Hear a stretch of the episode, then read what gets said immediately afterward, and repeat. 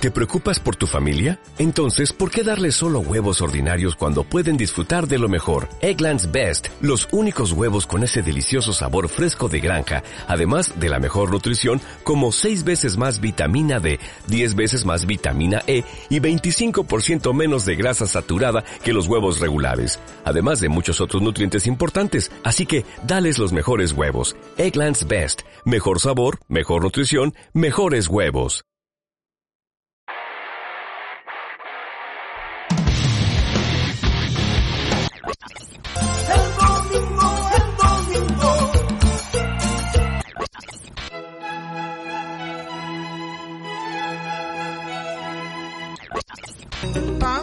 Ya, para ver, pon algo de música universal. ¿Qué cosa es universal, men? ¿Ya van a empezar otra vez? Entre líneas musicales. Debate, arte, cultura, música. Puede que a veces nos pongamos de acuerdo. Todos los domingos de 7.30 y 9 de la mañana Entre líneas musicales. A través de Radio Picase 94 FM. Una iniciativa de en este día domingo tenemos un un tema muy interesante, ¿no, Alan? Eh, vamos a tocar algo que la verdad es lo que nos hace seres humanos. Cada día nos hace más eh, más enterados, más conscientes y es una temática que no podemos dejar de lado. En- al mismo tiempo, a toda la audiencia, por favor, no dejen de seguirnos en nuestra página www.colemus.com. También nos pueden encontrar en la página de Facebook con el nombre de Colemus. Bueno, Alan, dime, a ver, ¿cómo vamos a empezar? Antes, antes cortito, hermano, te- nos estamos olvidando. Eh, pueden escribirnos a WhatsApp al número eh, 765-816-17, 765-816-17. Recibimos llamadas al vivo al 282-5600, 282-5600. Y eh, también pueden escucharnos vía online por www.estudio94fmbolivia.com. Ahora sí, David. Tenemos un invitado de tal calibre que se van a caer de espaldas los oyentes. ¿Te, te animas a decirlo? o- Claro, claro, con mucho gusto. Eh, tenemos en este tercer programa, entre líneas musicales, la presencia de Luis Zico. Una, prácticamente tenemos... Aquí Luis Rico metiendo bulla mientras ustedes están haciendo la introducción al programa. Hola, buen día. Detrás de la, del vidrio transparente, ¿cómo es tu nombre, flaco? Marcelo, un abrazo para ti, un saludo para todos los oyentes que nos están sintonizando. Pónganle duro. Aquí vamos a plumear para todos. Esa, esa- esa es la actitud, señor Rico. Dijeron canción protesta. Es la canción de Vamos a protesta. explicar El qué- en programa- qué consiste. Claro, el programa de hoy se, se denomina Música de protesta en las dictaduras latinoamericanas. Y qué, qué gran gusto tener a un músico de, de- de su calibre, señor, señor Rico. Trataremos de entrar un poquito entonces en el contexto de qué, qué cosa era la dictadura en Latinoamérica y cómo ha surgido la, la música de protesta. En la década de los 60 y 70 empieza a haber una, una época de dictadura en, la- en Latinoamérica. Entonces, a razón de eso es que, no sé si nace, pero por lo menos empieza a consolidarse la, canción de protesta en toda Latinoamérica, ¿no? ¿Qué puedes contarnos de esto? Mira, 1965 eh, eh, y empieza una época muy interesante que termina 1969 con la, el triunfo de la revolución cubana. El ingreso de Fidel Castro, el Che Guevara, Camilo Cienfuegos y todas en la, en la Habana muestran al mundo eh, que el imperialismo está siendo acosado por una acción popular que nace desde las eh, desde la cotidianidad a partir de las costas del Atlántico en el Golfo de México se traslada el, eh, una embarcación con guerrilleros a voltear a Batista el gobernador que había vendido a, a partir de la prostitución había vendido el territorio cubano al Estado norteamericano. Entonces, eh, la revolución eh, cubana empieza a difundirse en América Latina y por tanto, pues Carlos Puebla es un hombre que acompaña desde el principio a, Fidel Castro y al Che Guevara con sus canciones. Y a partir de eso empieza la canción Protesta. Interesante. Interesante, muy interesante, Luis. Eh, don Luis, quería consultarle algo. Mire, estudiando la historia de nuestro país desde el punto de vista musical, hay un personaje muy interesante y yo quisiera saber o compartir con toda la audiencia cuál ha sido el impacto de ese personaje. Estamos hablando de Benjo Cruz. Ajá. Ha sido definitivamente un músico con gran talento y que ha tenido un impacto en el ámbito político de nuestro país. Sí. Eh, Benjo Cruz es producto de una migración boliviana a Buenos Aires.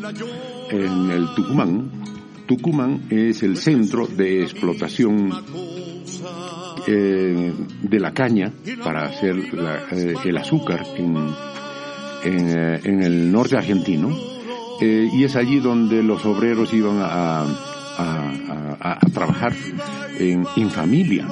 Trabajaban el hombre, la mujer, etcétera, etcétera. Y los niños sobre todo.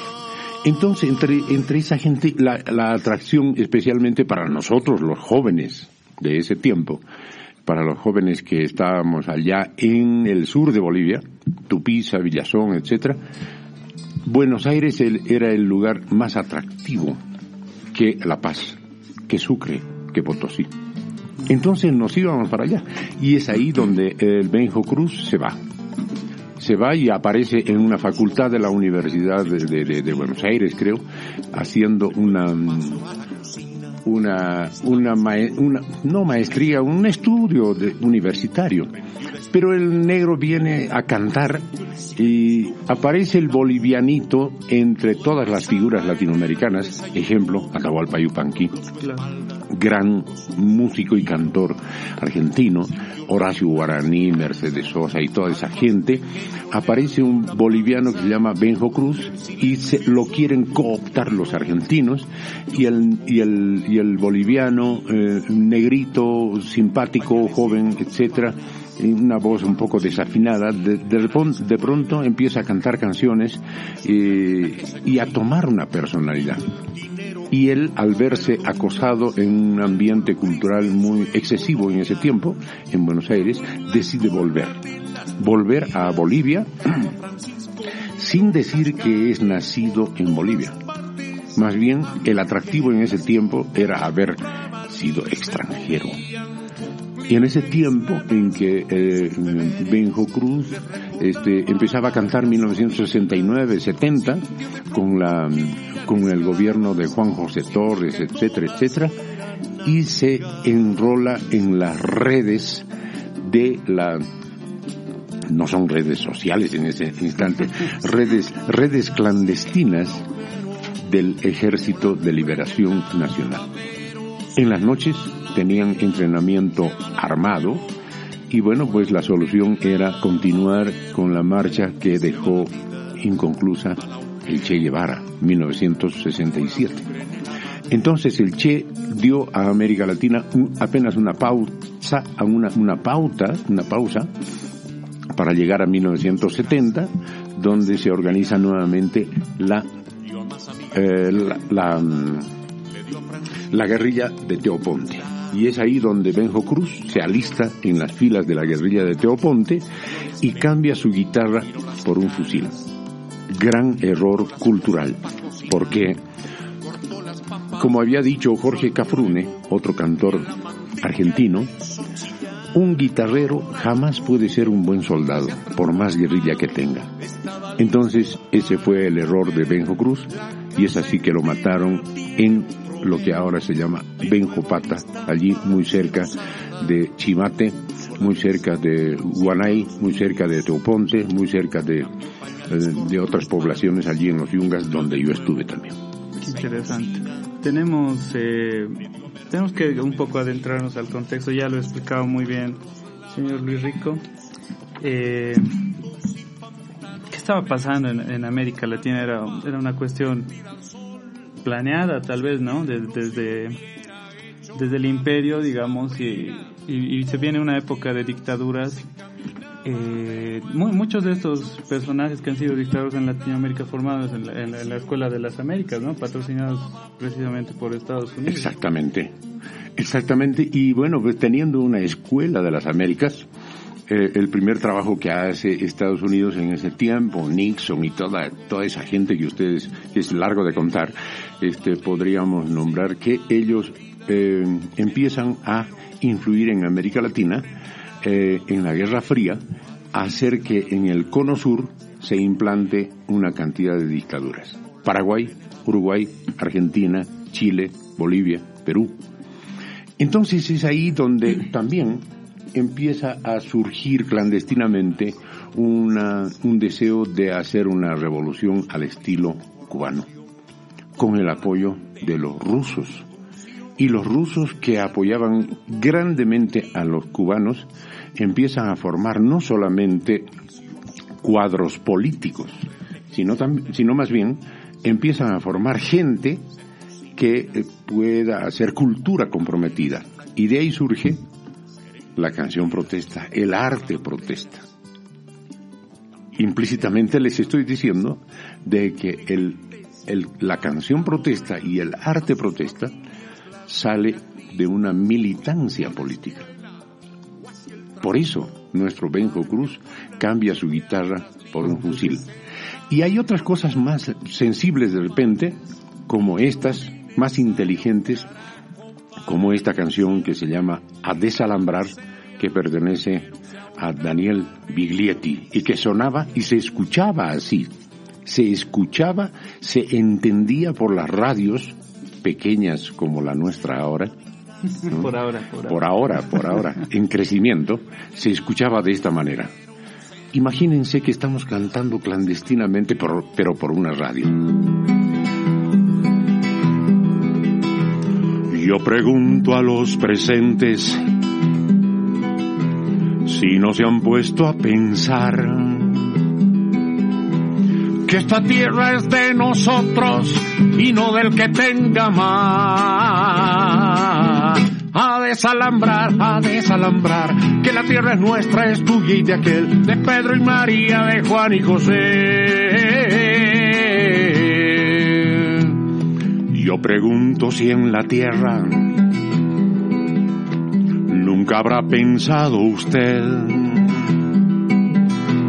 que si las manos son nuestras, es nuestro lo que nos dé.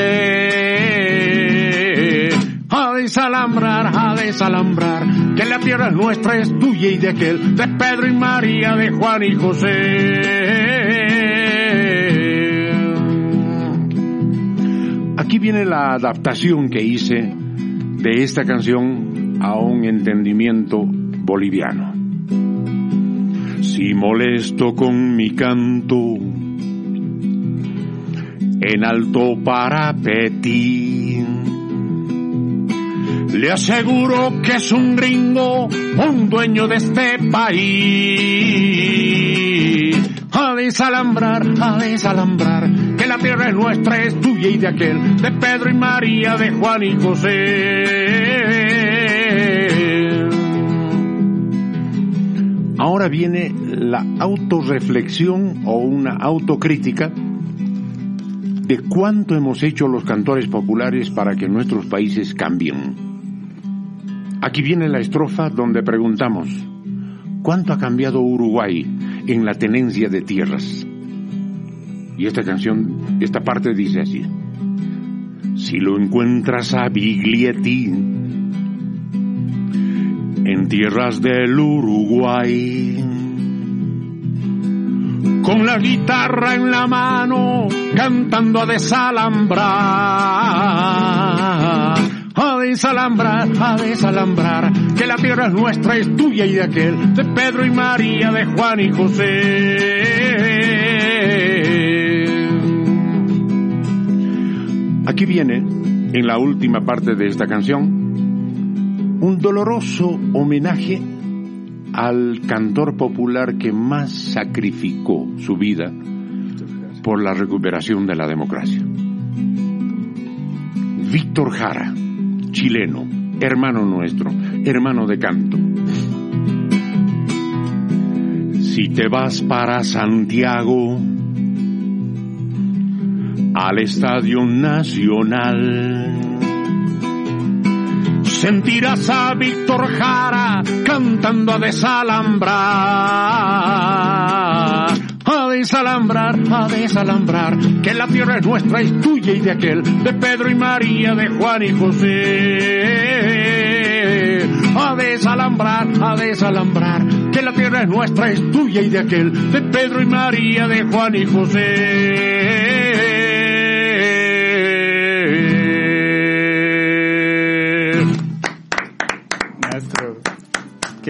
Cosa más increíble. Casi, casi me ha llevado al, al borde de las lágrimas. Qué, Gracias. qué, qué cosa más increíble.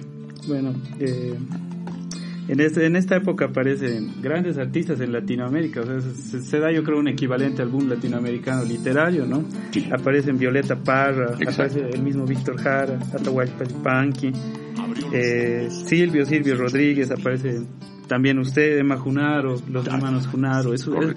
Es una época para mí muy prolífica en lo musical también. ¿Qué, Sí. qué- qué usted puede comentarme? Exactamente, mira, eh, yo estando en Potosí 1969-70, me llegaban este, discos de vinilo, especialmente los Extender Play, porque eran más portables, más ocultables en el equipaje clandestino entre fronteras.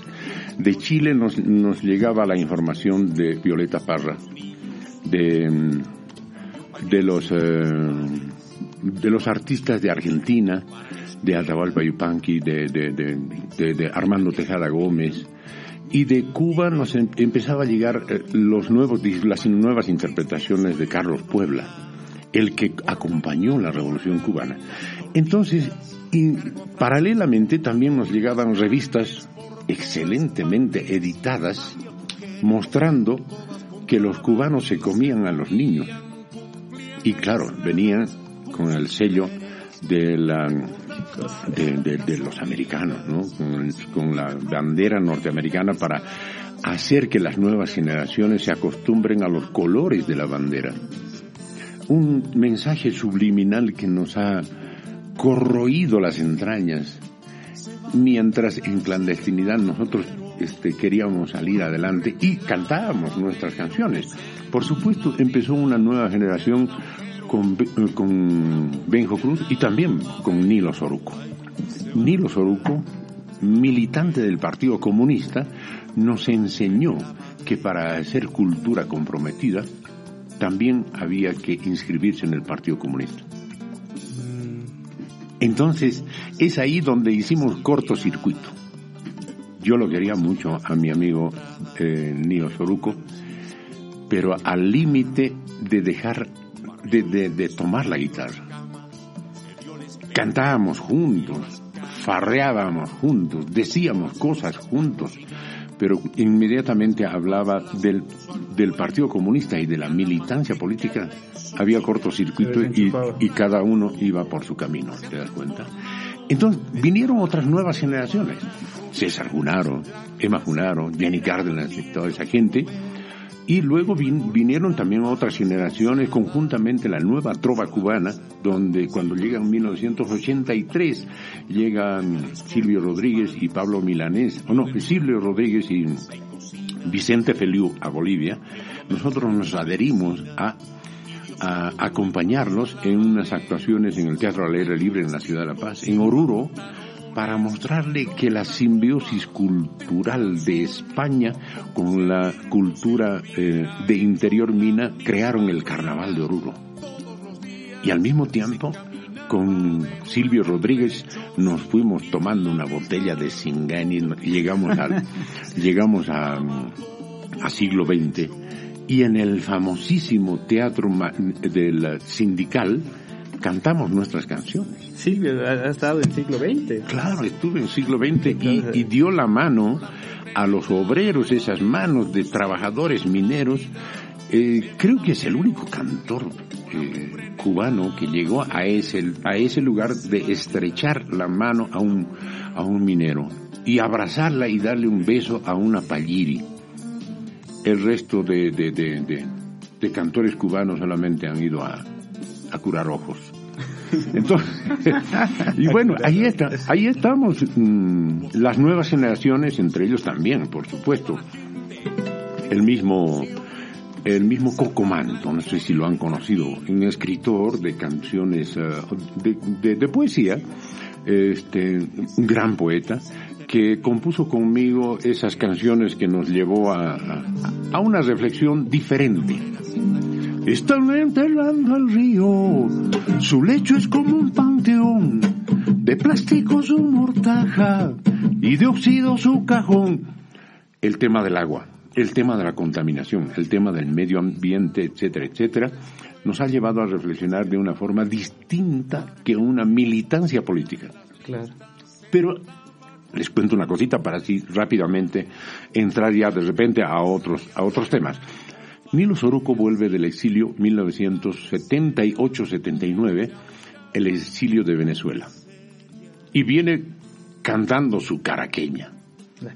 Y viene a buscar a Ernesto Cabur, gran charanguista, y a mí en la Peñanaira, y decirnos, oigan, les propongo que haga- que hagamos un concierto y viajemos por todo el país. Y así viajamos por todo el país. Estuvimos en Santa Cruz con un gran éxito. Teníamos una organización, pero tremenda. De tal manera que en Tupiza, en las minas, en La Paz, en Oruro, en Santa Cruz, en Cochabamba, nosotros íbamos, nos subíamos al escenario y hacíamos las delicias. Ernesto Cabur con su charango, el Nilo Soruco con sus canciones protestas así comprometidas con su partido, etcétera, etcétera. Y aquí Luis Rico cantando, pues agua que no has de beber, el, el pisacoca, etcétera, etcétera.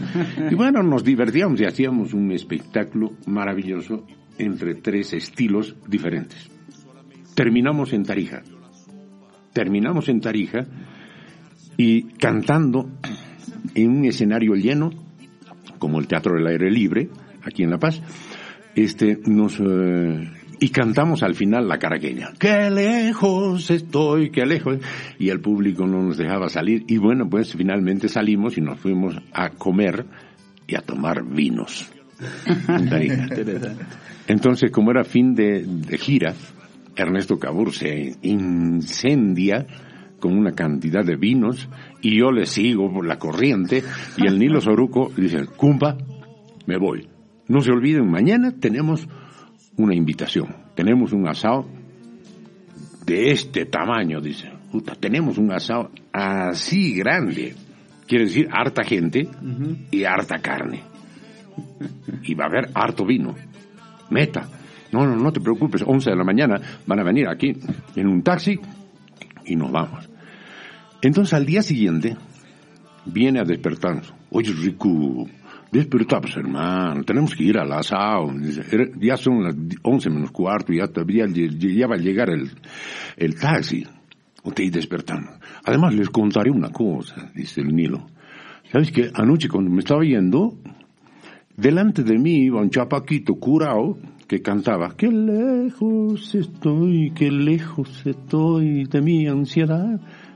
Entonces yo, incentivado por el éxito que habíamos tenido, lo agarro al chapaquito por el hombro y, y le sigo la corriente.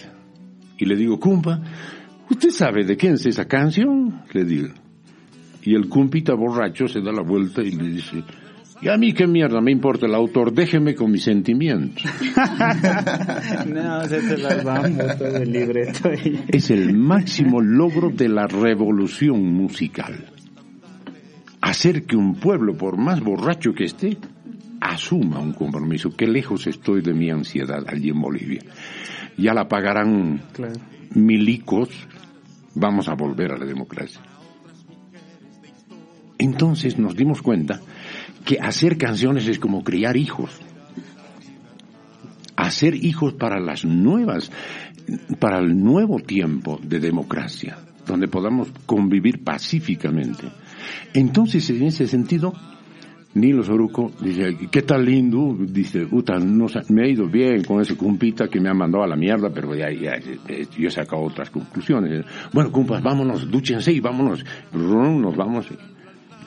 El asado era del tamaño de esta habitación. Gran. Cuatro por cuatro. Parecía que una res completa habrían puesto a la parrilla. ¿Quiénes eran los comensales? Todo el Partido Comunista de Tarija. Guay. Ahí nos dimos cuenta que el Partido Comunista nos organizó la gira por todo el país. ¿No sabía usted? No sabía. Uy. Pero qué bueno que un partido se comprometa a hacer una gira artística para recuperar la democracia. Nosotros en todita la gira hablábamos de la recuperación de la democracia. ¿Eso era en plena dictadura? 1979. 78, 79.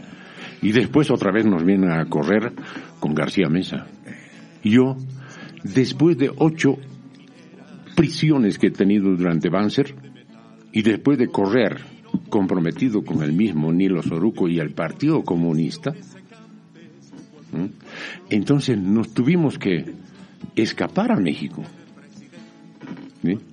Entonces, en la parrilla, termino de contarles, en la parrilla de bienvenido compañero, bienvenido camarada, que esto a, todos- a los tres. Nilo Soruco, o digo, Nilo Soruco estaba feliz, no se cambiaba ni con Lenin. ¿Te das cuenta? Entonces, y en cambio lo veo a, a Ernesto Cabur, estaba amarillo. Se quería desmayar. No solamente por el chaki que llevaba, porque había tomado como 20 vi- Toda botellas de vino. tomado. Claro. Sino porque estaba en medio del infierno comunista de este color. Todas las paredes tenían este color. Rojo. Todo. Entonces, ¿qué pasa? Le digo al, al Ernesto Cabrón. Oye, me dice, estamos en el Partido Comunista. Sí, le digo, pero no es el infierno, loco. Entonces, nos dan la bienvenida y el niño Soruco dice, corresponde que ustedes digan algo. Entonces, él, lo veo a Ernesto Cabur, se quería, se estaba desmayando. Entonces yo tomo la palabra. Muy interesante, realmente privilegiados por tenerlo en el programa de Entre Líneas Musicales en esta jornada, tenerlo a Luis Rico, eh, cantautor boliviano, piseño de corazón y ha interpretado diferentes eh, temas. Nos vamos a una corta pausa. Cortita, corta pero que sea muy corta, Gladys, por Y favor. posteriormente volvemos con más. Claro que sí, adelante, ustedes ordenan. Nos vamos a una cortísima pausa, volvemos con más.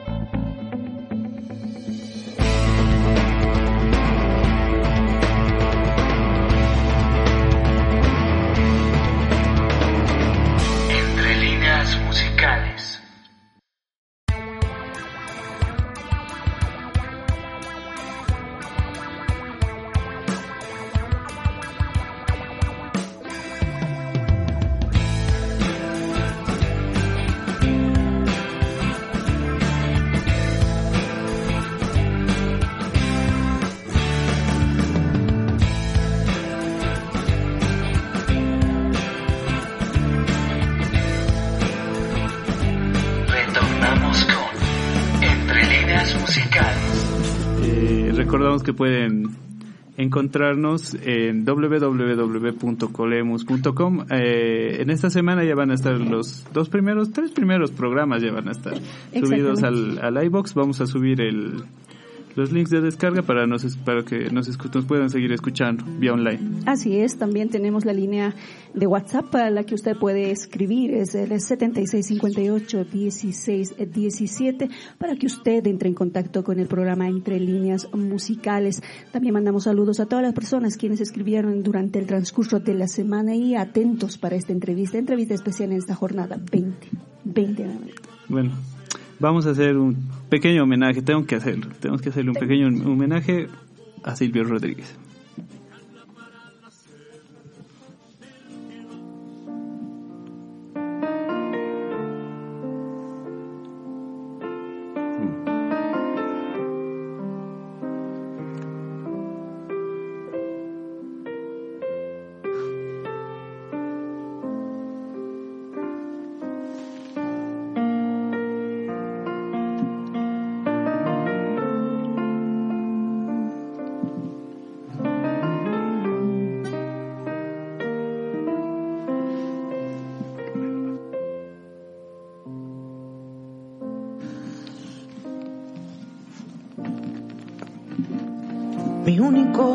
Azul ayer se me perdió.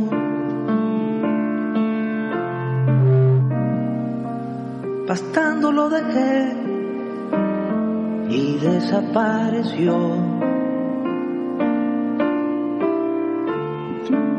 Cualquier información, bien la voy a pagar.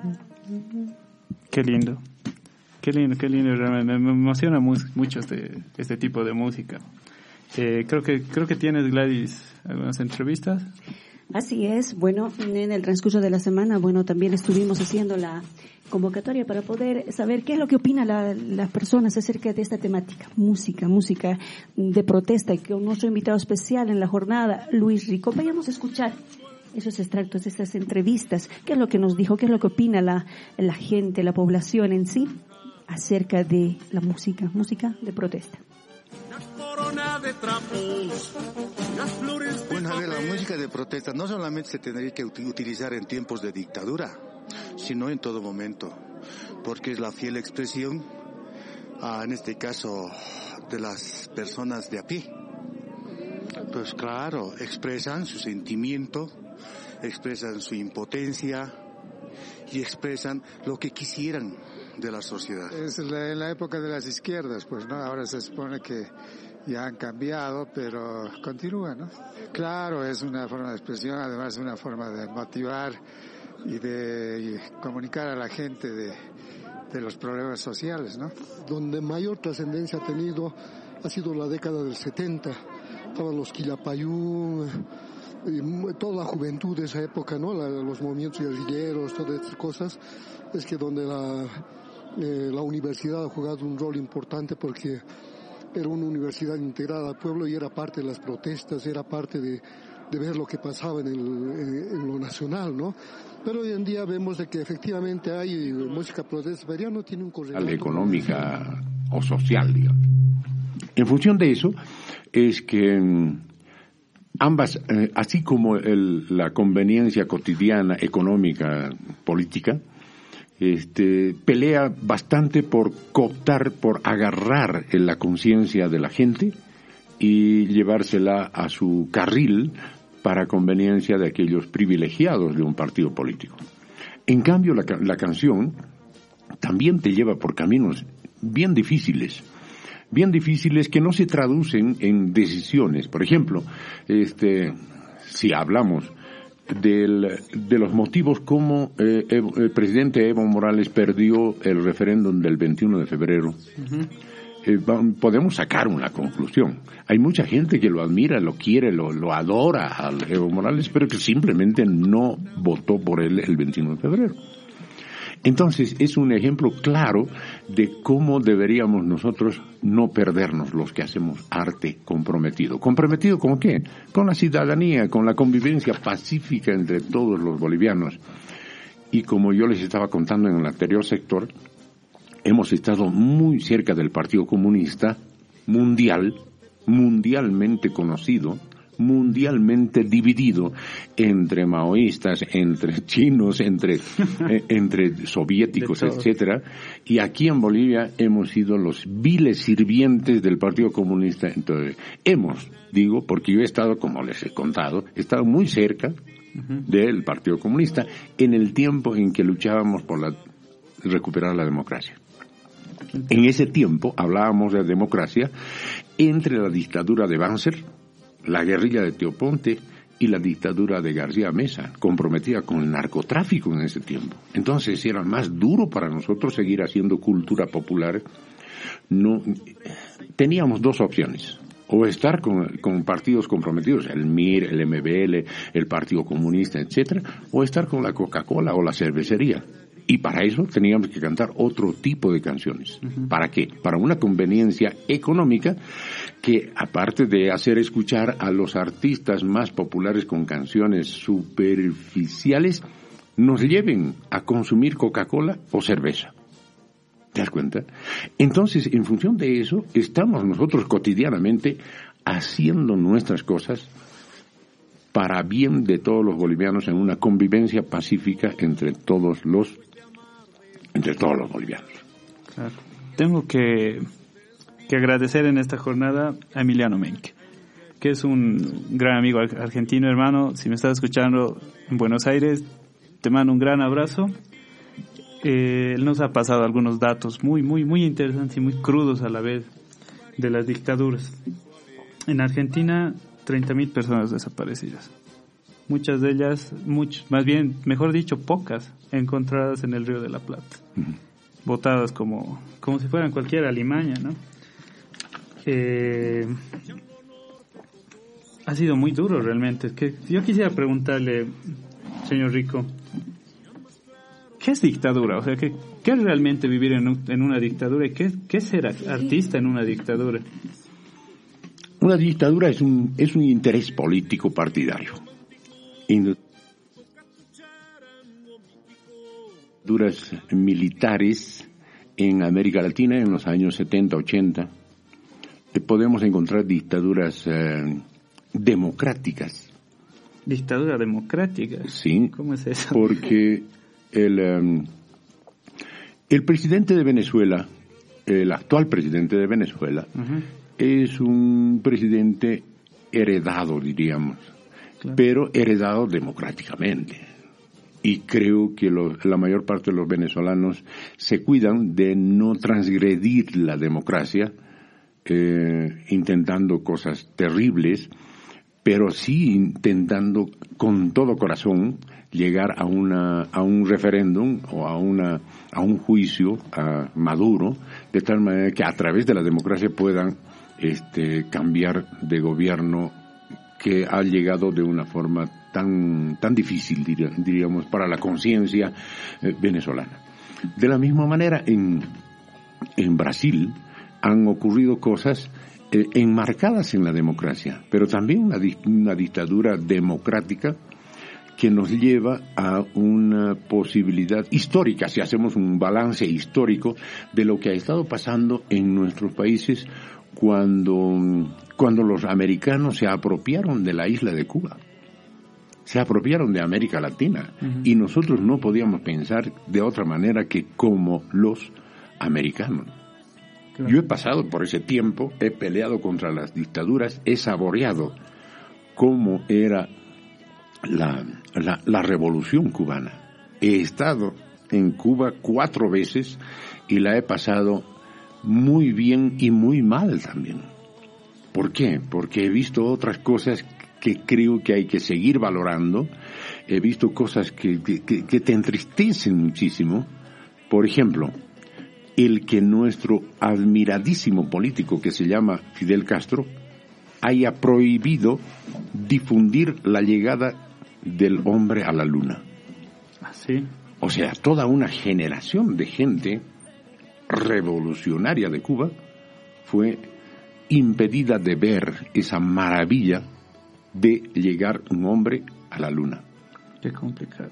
Entonces, en función de eso, creo que creo que hay, hay muchas cosas que se puedan catalogar como dictaduras. Ahora, lo que está pasando en Bolivia, yo creo que tenemos que tener una salida democrática, altamente de, democrática, para poder sobrellevar el, el, futuro. El futuro que ya casi no nos corresponde a nosotros los que estamos hablando más allá de los 70 años. Les corresponde a ustedes que están ahora siendo dueños de, de, un medio de comunicación como este, donde tenemos que decir nuestra palabra con mucha responsabilidad. Ese. Señor Rico, ¿cómo es vivir en la dictadura? Es bien difícil, bien difícil. Mira, te voy a contar una pequeña anécdota nomás. 1972 habíamos sido echados de la prefectura de, de, de La Paz. Nosotros éramos fundadores del Departamento de Cultura de la Prefectura de La Paz. Hicimos una serie de actividades y cuando me tocó entregar premios el 6 de agosto de un festival musical de las 20 provincias de la ciudad de La Paz, el 6 de agosto de 1971, me postergaron porque había que cumplir con las reglas administrativas de ese festival. Entonces teníamos que premiar con carretillas, palas, picos a los participantes campesinos indígenas de las 20 provincias uh -huh. y postergamos para el 30 de agosto para entregar los premios. El 21 de agosto viene el golpe de estado de, de, de Banzer y nos rompen toda, toda la administración cultural que habíamos creado. Entonces, en función de eso, en 1972-73, decidimos hacer teatro. El teatro de Raúl Salmón, el más inofensivo de los teatros. Teatro popular. Mi madre fue a una chola, La calle del pecado, esas canciones, esas, esas, esa, esa, ese teatro que era inofensivo para la dictadura. Pero habíamos escogido una, una obra que se llama Tres Generales. Y ensayamos y tuvimos mucho éxito, etcétera, etcétera de Raúl Salmón, que era dueño de una de la radio más grande en Bolivia en ese tiempo. Entonces la publicidad estaba garantizada. Un día, unos cinco días antes del estreno, extrañamente vimos dos soldados en nuestro escenario en el Teatro Municipal, que aparecen y desaparecen entre las butacas y no sabíamos de qué se trataba.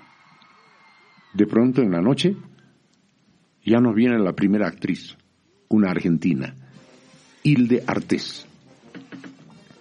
Después de mucho tiempo nos dimos cuenta que ella fue eh, parte del Plan Cóndor. La actriz. La actriz.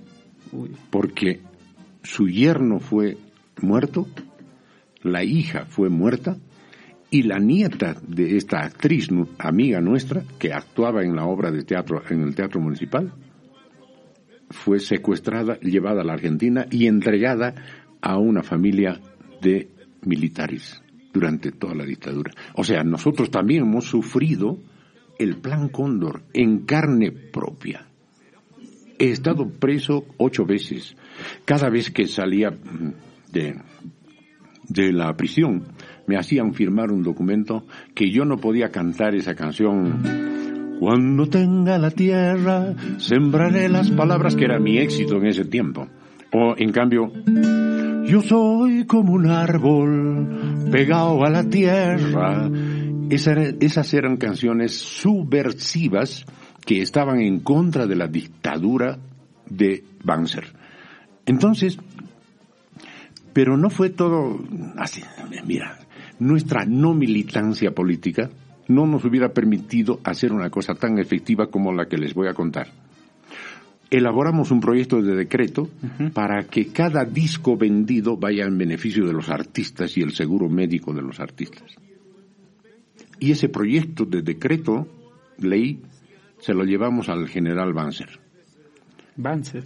Pero Banzer lo ha metido a la cárcel. ¿Usted, usted le iba a dejar el proyecto? Y con mi amigo Pepe Murillo, que era el director de los, del sindicato de, de artistas, yo colaboraba con él, este, llevamos. Yo estaba en una actitud de reivindicación laboral para los artistas, no una entrega política. Claro. Entonces llevamos el, el decreto y el y, y eh, el general Banzer tenía su Ramón de la Quintana. Que decidía todo. En ese tiempo era un, director de una radio, de la radio Illimani, y dice, pero le entregaremos pues en su cumpleaños. En cinco días es un cumpleaños del presidente eh, eh, Hugo Banzer. Entonces el Pepe Murillo dice, ah, sí, pues, claro, ya le meteremos. Entonces, le daremos una serenata. Ah, que no te preocupes, yo convoco a todos los artistas y esa noche de su cumpleaños en el Palacio de Gobierno estaban los caminantes, estaban el Pepe Murillo, estaba el, Carlos Palenque, estaban los Corihuayras, estaban los Payas, estaban la Swimbali, estaban el Trío Oriental, todos los artistas en el Salón Rojo. Lo más, lo más, importante de la época. Ándale.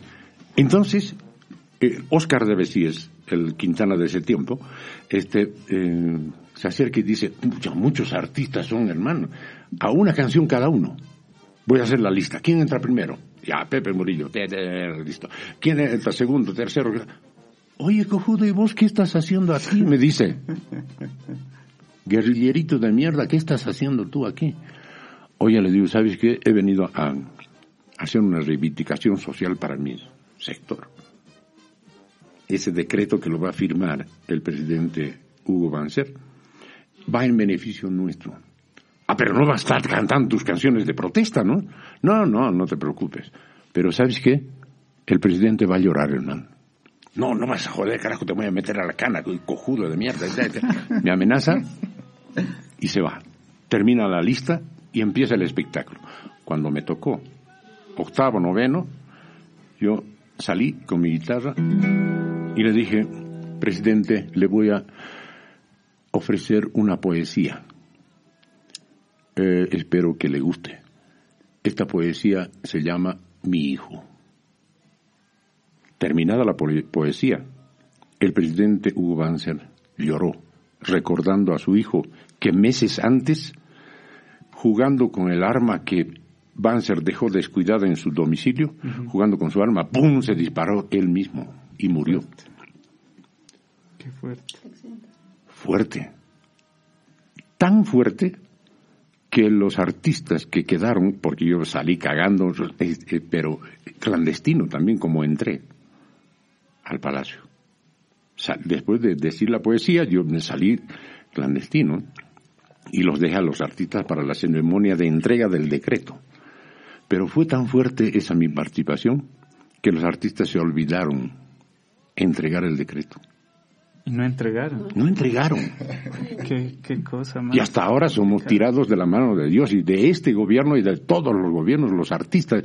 No tenemos un seguro de vida. Mañana nos morimos y a la mierda. Estamos, estamos mal.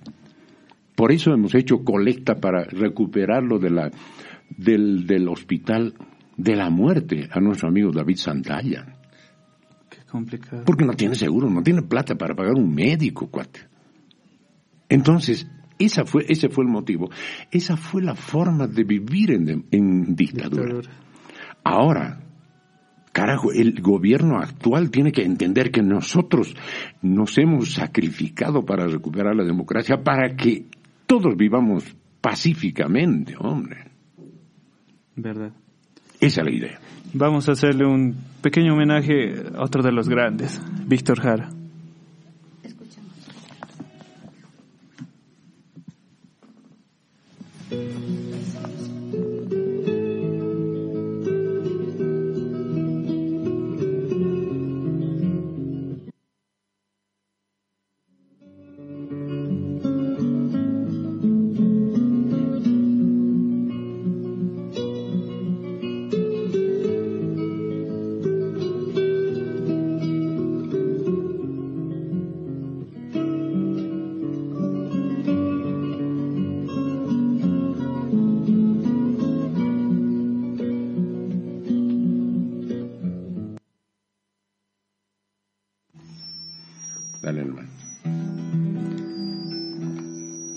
Realmente dura. Es, esta época de la dictadura. Creo que es uno de los programas más, más fuertes que, que estamos teniendo. Yo, yo tengo una pequeña pregunta antes de, la, de las entrevistas, Gladys, discúlpame. Eh, nuestro amigo Emiliano nos decía que si bien ha, sido igual una cosa fuerte para los, los artistas la, la dictadura, no eran el blanco preferido de, de, los gobiernos militares, por lo menos en Argentina, que eran más, eh, como le, más, más perseguidos, digamos, los, eh, los, los líderes de, de las organizaciones universitarias, los líderes de los partidos sindicalistas. ¿Habrá sido en Bolivia de, de igual forma o la represión ha sido fuerte para los artistas que hacían protestas? ¿Sabes que el, el, imperialismo norteamericano dio unas clases de represión muy claras? Había que reprimir a los, a los um, sindicalistas, a los movimientos sociales, a los periodistas y a los artistas, que eran sectores que influían en una respuesta a las dictaduras. Entonces, eh, habíamos muchos artistas perseguidos, Nilos Oruco, yo y tantos otros artistas. Eh, sindicalistas. Y es ahí en el exilio eh, o en la prisión que nos conocimos con Juan Lechín. Don Juan Lechín es una leyenda en el sindicalismo boliviano y parece que muchos alaraquearan de que lo han conocido. Pero el don Juan Lechín era como un padre para nosotros, especialmente para mí que cuando nos encontrábamos siempre me invitaba un café, un refresco, nos parábamos en un puesto de, de, de, de venta de refresco y tomábamos juntos y me preguntaba como un padre, ¿qué estás haciendo ahora? Así, una, una pregunta paternal que te... Y bueno, pues yo le respondí alguna vez con algunas canciones, como esta, por ejemplo, que estaba empezando en ese tiempo, antes de que ella muera, a, a componerse. De ese tiempo de asombro y de violencia, de ese tiempo de morir por la amenaza, de ese tiempo de vivir de la obediencia, soportando la eterna contumacia, de ese tiempo de ausencia en el exilio, de prisión, de tortura y de secuestros, de ese tiempo de sueños intranquilos, de ese tiempo de llorar siempre a los nuestros, de ese tiempo de sangre en copa gira, de velar a nuestros muertos clandestinos, de ese tiempo de la ira contenida, de ese tiempo de niños sin destino, de ese tiempo de andar siempre pendientes, con la magra fortuna por si acaso, de ese tiempo sin ley, tiempo impotente, de andar con testamento bajo el brazo, de ese tiempo de sangre de barrio ametrallado, de ese estado moral de repugnancia, de ese tiempo de un pueblo brazo alzado, pudimos reinstalar la democracia.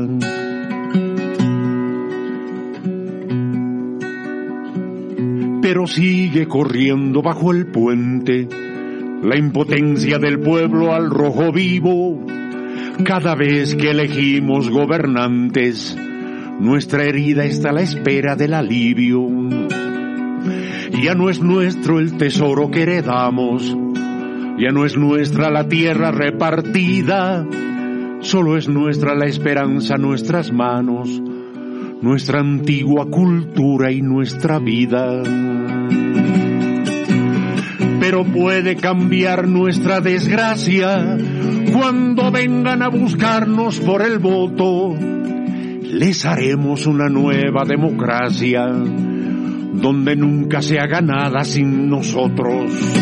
Les haremos una nueva democracia donde nunca se haga nada sin nosotros. Donde nunca se haga nada sin nosotros. Una democracia participativa. Realmente no, sin palabras, sin palabras. Bueno, creo que tenemos que irnos a una pequeña pausa, ¿no? Gladys. Así es, bueno, nos vamos a una cortísima también pausa, la segunda pausa del programa de Entre Líneas Musicales y aún en compañía de Luis Rico, una agradable eh, visita en nuestro programa y tocando esta temática, esa temática que nosotros dijimos, eh, música de protesta. Regresamos eh, con más después de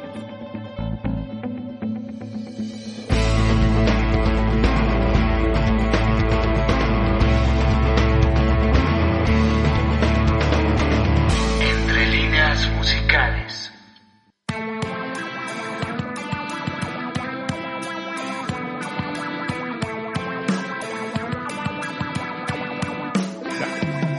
Aquí está. Retornamos con Entre Líneas Musicales. Estamos hoy día súper serios, ¿no? O sea, y da la situación también. ¿no? Sentimos como lo podemos Te- tenemos un WhatsApp. Así dice es, la audiencia. Pablo, amigo Pablo nos escribe, dice, uno no puede escuchar las historias del señor Luis Rico. Como joven no viví las dictaduras, no entiendo. ¿Qué, qué siempre hacían? Dice, los militares para que los odien tanto. Dice, ahorita nos va a responder. Creo que podemos, podemos responderle. Mira, en las dictaduras nos perseguían. Aquellos que salíamos a la televisión a, a es- a cantar eh, como chapacos, el- la canción Chapaco alzado. Cuando tenga la tierra, cuando tenga la tierra sentirán las palabras que mi padre Manco Capa puso al viento. Eso decía, eso decía la canción y nos perseguían los militares. El Ministerio del Interior pues, iba a tocar nuestras puertas y decía, señor, el ministro quiere hablar con usted. Venga, paja, al carro, y brum, al ministerio, y no- nos hacían interrogatorios durante horas. ¿Dónde ha cantado usted? ¿Qué ha cantado? ¿Por qué hace este, este cosas en contra del gobierno? ¿Por qué está usted en contra del gobierno? Esas eran las dictaduras. Lo mismo que aquí, ahora, en todos los tiempos hay, hay, hay este tipo de... Para eso es el Ministerio del Gobierno. No solamente para perseguir a delincuentes que violan, a delincuentes que roban, sino más bien para el orden público, digo yo, donde está la policía y el ejército, por supuesto, sino también para perseguir a quienes que se oponen a una, a un gobierno. En el tiempo democrático de Víctor Paz Estensoro, en el primer tiempo, a los falangistas que eran los opositores, los llevaban a, a una región de los yungas, donde ahora hacen turismo, ¿no? de bicicletas, ahí los tiraban al, al barranco, Como perro, ¿no? Pero vivos. Qué, qué Grave. Y, y los exilios o lo- los confinamientos eran lo que ahora es turismo en el, en el parque de ahí del de- de San. ¿cómo es? Bueno, aquí en, en- en el lugar más frío, en, en la frontera con Chile.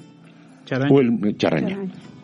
En el lugar más caliente eh, de Puerto Rico, en, en, en- en Pando. Es un calor de 35, 40 grados, es insoportable y mandar a un a un aymara andino, colla, mandarlo ahí es un castigo verdaderamente. Eso eran las dictaduras. La democracia, la democracia es lo que estamos viviendo ahora con un presidente que se llama Evo Morales y que un- todos los bolivianos debemos respetarlo. Eso Y nunca lo yo voy a ser el primero si hay algún intento de golpe de Estado. El primero en defender la democracia. Para eso hemos luchado. ¿verdad?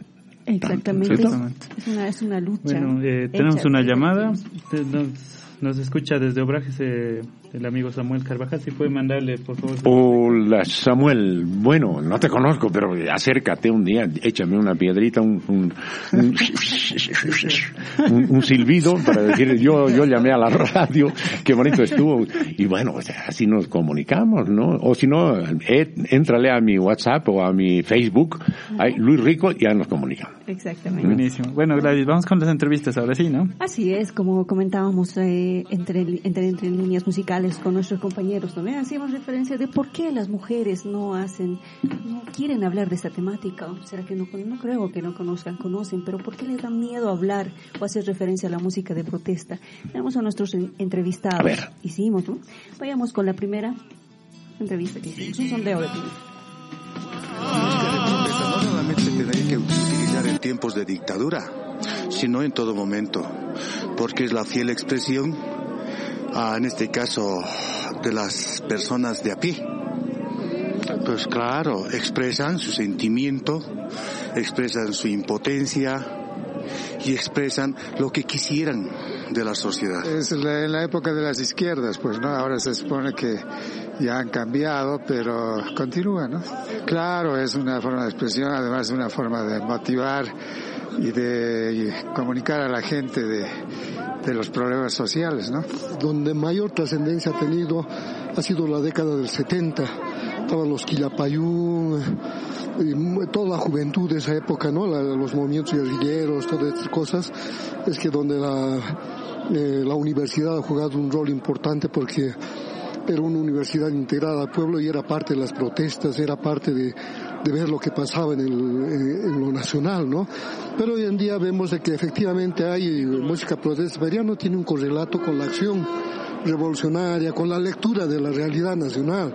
Eh, vemos el gobierno, claro, pone su música revolucionaria, pero eh, hay mucha distancia en lo que el gobierno hace y lo que, lo que dicta esa música protesta, lo- la filosofía de esa música.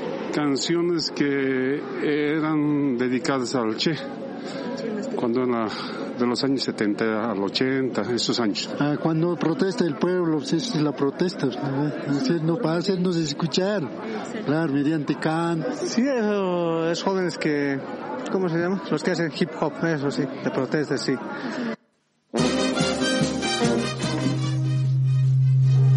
Bueno, esa, esa era la primera, el primer segmento para poderlo escuchar.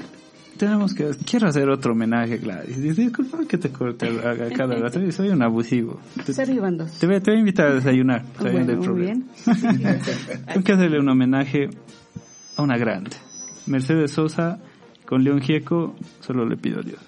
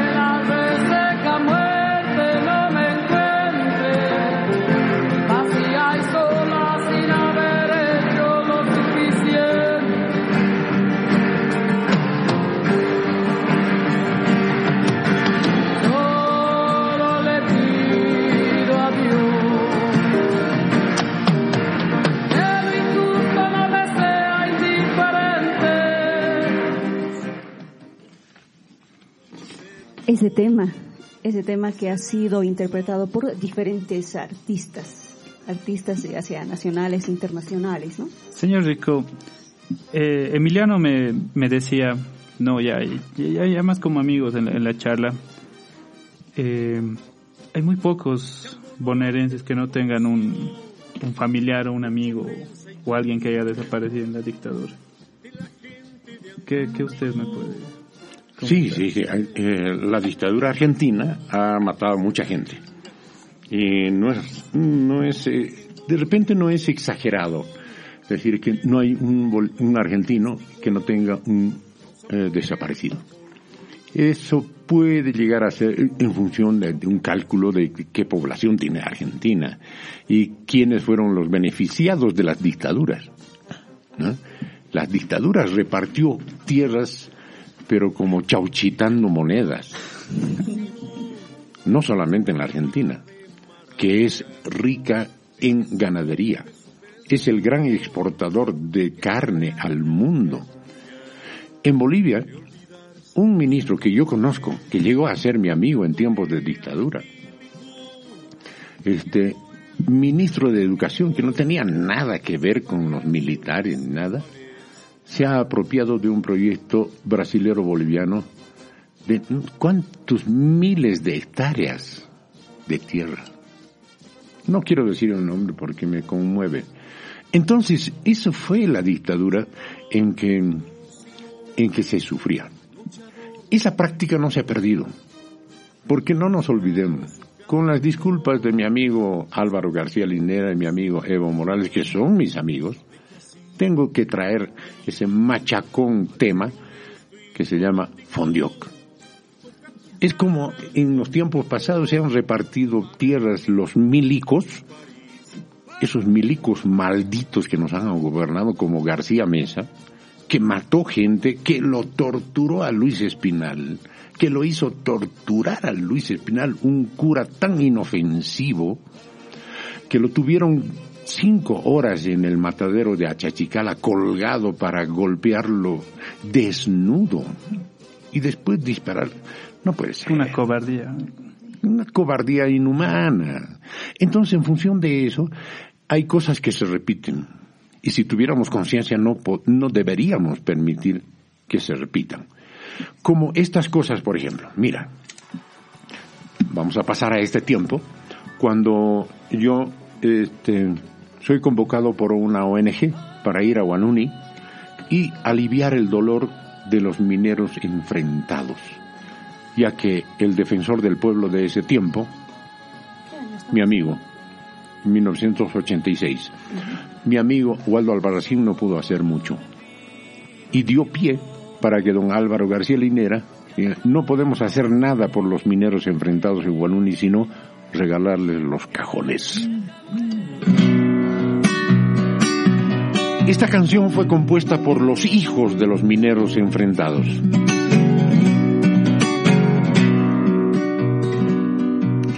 Cuando me duele la herida, la de octubre 2006, Quiero volver a la mina y echar el tiempo al revés. ¿Cuántos huérfanos quedaron solitarios en la brecha? Sentimientos se borraron frente a las casas deshechas. Sentimientos se borraron frente a las casas deshechas. ¿Qué hemos hecho? Nos dijimos quién ha echado el encherío. Cuánta muerte, cuántos niños, cuánto destino sombrío. A la segunda cara. Padres, niños, enfren padres, hijos enfrentados ya no se daban la mano. Ya no eran más solidarios igual que antes entre hermanos. Ya no eran más solidarios igual que antes entre hermanos. Cuando cayeron los cuerpos más grande nuestro quebranto y cuando explotó el anfo nos quedamos asombrados. Y cuando explotó el anfo nos quedamos asombrados. ¿Qué hemos hecho? Nos dijimos quién ha echado el encherío. Cuánta muestre, cuántos niños, cuánto destino sombrío. Cuánta muerte, cuántos niños, cuánto destino sombrío. Señor Rico, ¿puede contarnos un poco, por favor, de, del exilio que usted ha vivido? Ha estado exiliado dos veces, ¿no es cierto? Sí. La primera vez, eh, un exilio voluntario. Aproveché la oportunidad de que me invitaron a hacer unos conciertos en Francia y casi clandestino salí de Bolivia con mi compañera, dejando a mi hija, a mi primera hija aquí en Bolivia con la abuela, y nos exiliamos a Francia. Y allí pasamos cosas muy interesantes con los anarquistas de Francia, de España, y con el Partido Comunista que otra vez se me atravesó por la nariz. Eh, y, y, y, me dijeron, sí, oye, oye, tú cantas bonito, chico. Cantas bonito creo que era un cubano, un venezolano que, vive, que hasta ahora vive en, París. Y me dice, cantas muy bonito. Y hablas de Bolivia, un país que no, no se lo conoce aquí en Europa, eh, y sería bueno de que tú hagas conocer las injusticias que están pasando allí, etcétera, etcétera. Te propongo una cosa, un, te puedo hacer un convenio para un año completo, para que tú vivas aquí en París, y aquí en el centro de París muy cerca de Saint Michel, muy cerca de la, del Museo Louvre, etcétera, etcétera. Te ofrezco todo para que tú cantes bajo nuestra dirección. Ah, qué bueno. Somos, pero tienes que inscribirte en el Partido Comunista. Mm, otra vez. Otra vez. Entonces, yo dije no. Y nos volvimos a Bolivia a pasar otra vez la dictadura. Eso fue el año 1974 más o menos. 74-75 por haber tenido un acontecimiento un poco incómodo con el general García Mesa en Cochabamba, este, decidimos escaparnos a México. Qué bueno, porque allí conocí a los mexicanos y me siento bien mexicano, a lo mero, mero macho, porque decimos, el, el, mexicano me enseñó eh, un día que tuve la torpeza de decir, México es muy lindo, pero, pero qué mano, pero qué, dime qué, ¿Qué cuestiones de México? Puta, no me atreví a cuestionar cara. Le pegaba un balazo. Puta, entonces, ¿sabes qué? Los mexicanos es un ejemplo de defensa de tu identidad, hermano. Y eso he aprendido. Entonces yo soy bien boliviano. Y mis canciones, como no militan en ningún partido político, no son canciones de protesta, son canciones de amor a mi patria canciones de amor que se pueden traducir en las canciones más duras como esta, por ejemplo.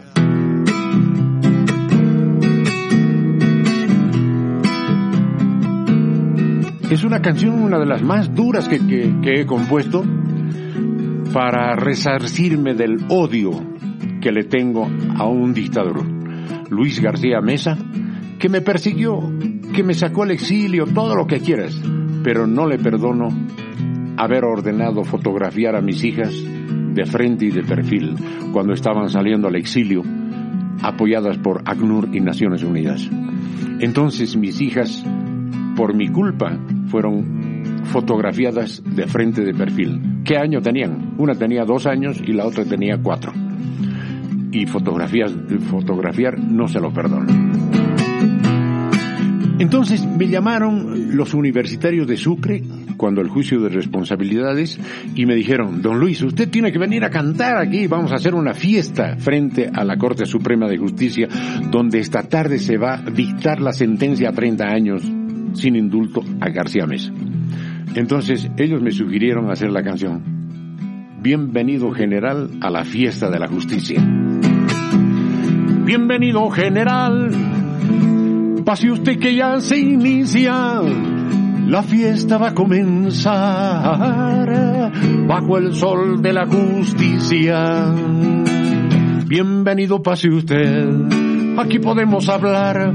Usted me podrá contar del tiempo en que se perdió, por qué países viajó a disfrutar del amor, de las playas del calor, tan lejos de la justicia.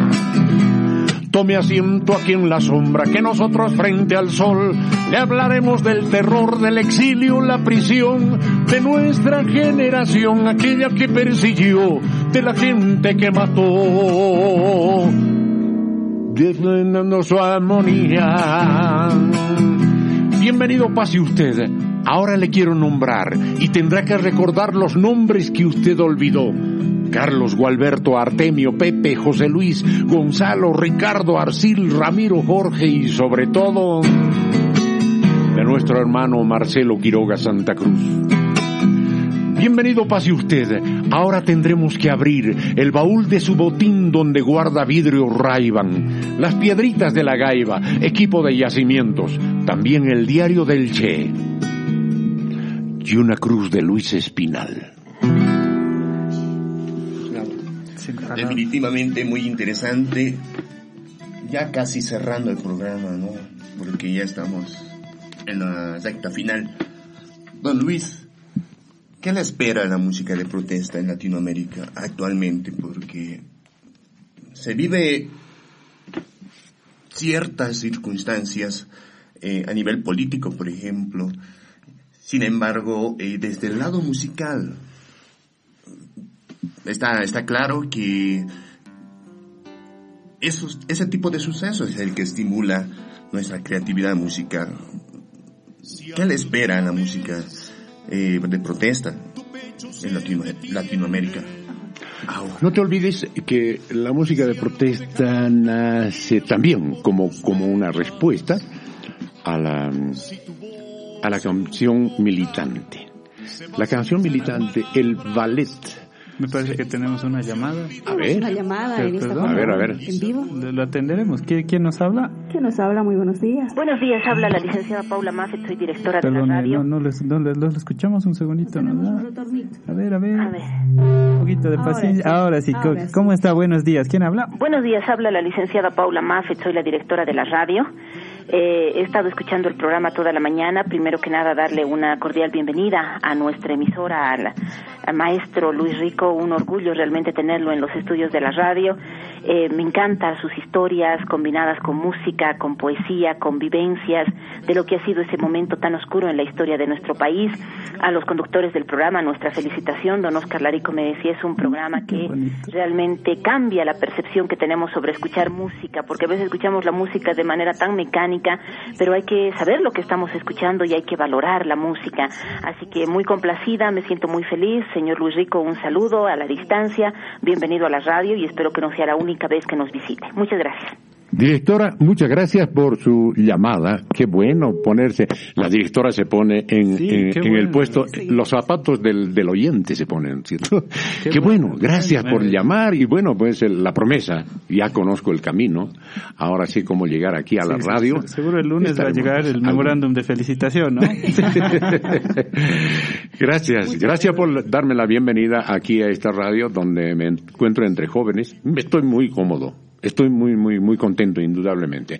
Entonces, lo que estábamos diciendo antes de que nos pille la hora exacta en que tenemos que retirarnos. La música de protesta debe hacer un giro humano, no solamente someterse a un partido político. En ese tiempo, si revisamos, la, entren al, al Internet, busquen las historias oscuras del ballet Bolshoi. Han muerto muchas bellas bailarinas entregadas al Partido Comunista de la forma más brutal. En este último tiempo, un grupo de, hip hopero fue asesinado en una discoteca cuando cantaba. En este tiempo, en este siglo XXI, por orden de nuestro amigo Putin. ¿Te das cuenta? Entonces, el, hip hop no ha sido aceptado en Rusia porque dice lo que dice. En ese su giro humano. En Bolivia también hay, siguen habiendo música protesta, dependiendo de un partido político. ¿De dónde crees que viene la canción La Patria? La patria, es una forma de adherirse a un partido político oficialista. Bienvenido, porque es una música que la tocan los músicos con mucha facilidad, las cuatro notas que tiene. Entonces, en función de eso, qué, bueno. Mientras tanto, nosotros estamos haciendo otras cosas, como por ejemplo esta canción que nos duele hoy día. Hoy que hace tanto sol aquí en la ciudad del Alto y en la ciudad de La Paz, nos duele este sol que nos está secando porque por descuido de algunos administradores de, de ¿cómo se llama la empresa? EPSAS, estamos sufriendo una sequía tremenda en nuestras casas.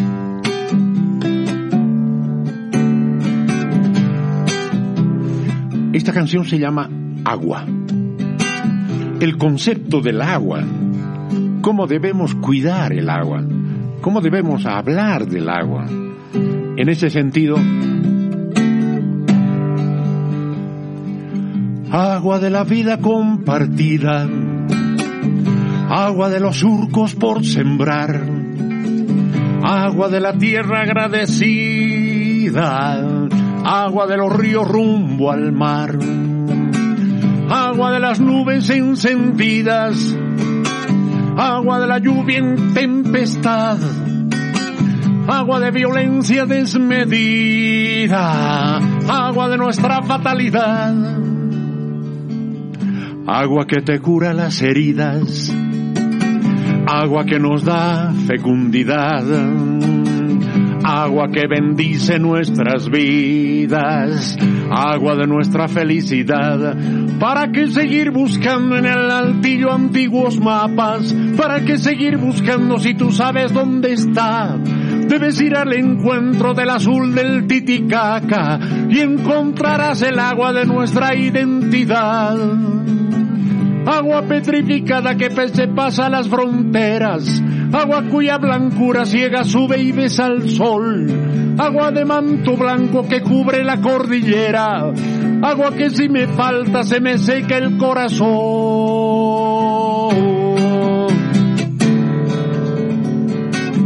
Agua que te cura las heridas, agua que nos da fecundidad agua que bendice nuestras vidas, agua de nuestra felicidad, agua de las nubes encendidas, agua de la lluvia en tempestad, agua de violencia desmedida, agua de nuestra fatalidad, agua de la vida compartida agua de los surcos por sembrar, agua de la tierra agradecida,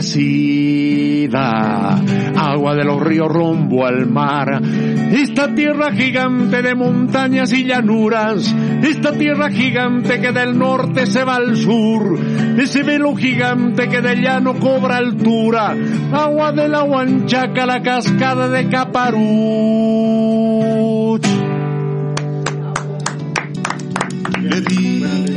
Definitivamente. Ha sido un gran programa. Excelente. El tiempo se nos hizo muy corto. Se nos hizo muy corto. Muy corto. Un, un último pedido, un, un, un saludo grande a la familia Isnado, por favor, de Nos, nos escriben ¿A la familia? Iznado. Iznado. Queridos amigos, les habla Luis Rico. Aquí en la radio. Un abrazo para todos los oyentes, especialmente para la familia Iznado. Y bueno, para todos los jóvenes que aquí nos están, nos están acosando con, con, con las preguntas. Queremos saber mucho más. Queremos. Cuando ustedes preguntan, yo también me respondo porque esa tiene que ser así, ¿no? Tiene que ser así. ¿Qué estamos haciendo ahora? Estamos componiendo canciones a las alfombras persas. Claro que sí. Aunque sea lo que, lo que hacen confidencias en Radio Panamericana, riéndonos de nuestras cosas, estamos haciendo esas cosas. Yo he puesto mi maceta que no tiene riego hace dos semanas, este, encima de una alfombra persa que tengo y que vuela además, y que me ha costado un montón de plata. Y bueno, pues me río de mí mismo, ¿te das cuenta? Y bueno, pues valen las similitudes. Muy bien, muchas gracias. Esperemos que no sea la primera ni la única vez estaban las puertas No abiertas del programa. No, es- Están abiertas del programa. Nosotros nos, nos despedimos, ya estamos al filo del programa Sí, nos de Entre. Líneas Musicales. Muchas gracias por su presencia. Lo, lo vamos a tener en posteriores pro- eh, emisiones del programa Entre Líneas Musicales. Muchas gracias, nos despedimos. Nos vemos, Alan. David. Hasta la próxima conmigo hasta semana. la próxima semana. Eh, ustedes ya lo ven, tenemos interesantes propuestas. Espero que nos sigan con la audiencia. Les he dejado un disco que se llama Mujeres, disfrútenlo. Eh, bueno, pues es, es otra etapa mía eh, donde muestro mi amor por las mujeres de Bolivia. Juana Zurduy, las Palliris, las estudiantes, las adolescentes, los niños, las niñas que están expuestas a la oscuridad del- de las partes no brillantes de nuestras ciudades. Un abrazo para todos ustedes, muchas gracias, hasta el próximo domingo. Hasta la Hasta el siguiente domingo. semana.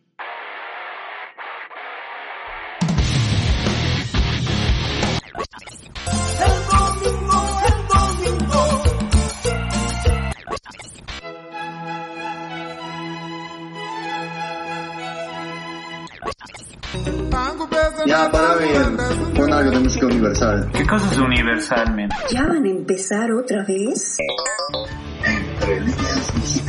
Debate, arte, cultura, música. Puede que a veces nos pongamos de acuerdo. Todos los domingos de 7.30 a 9 de la mañana Entre líneas musicales. Través de Radio Picase 94 FM. Una iniciativa de Colemos.